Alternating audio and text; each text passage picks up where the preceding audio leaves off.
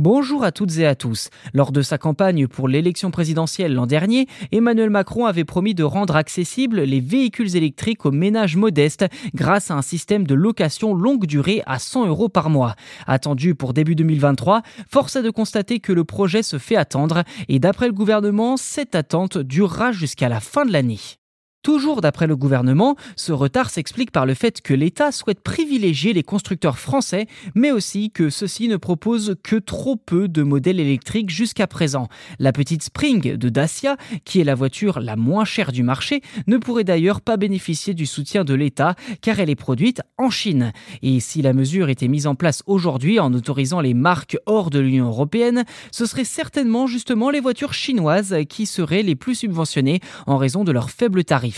Ainsi, pour forcer la main aux constructeurs français, l'État s'est engagé à financer 100 000 véhicules par an pour la somme de 50 millions d'euros. Mais pour parvenir à ce forfait de 100 euros par mois, le loyer du véhicule serait forcément pris en partie en charge par l'État. Pour bénéficier de cette aide, il va falloir remplir quelques conditions comme un seuil de revenu maximum. Ce seuil pourrait correspondre à celui permettant d'obtenir le bonus écologique de 7000 euros, soit 14 089 euros de revenu fiscal. Ceci dit, le dispositif n'est pas ouvert qu'aux particuliers et concerne aussi les indépendants. Parmi les autres critères, qui n'ont pas encore été dévoilés pour l'instant, pourrait se trouver l'obligation d'un engagement sur trois ans avec un maximum de 15 000 km par an.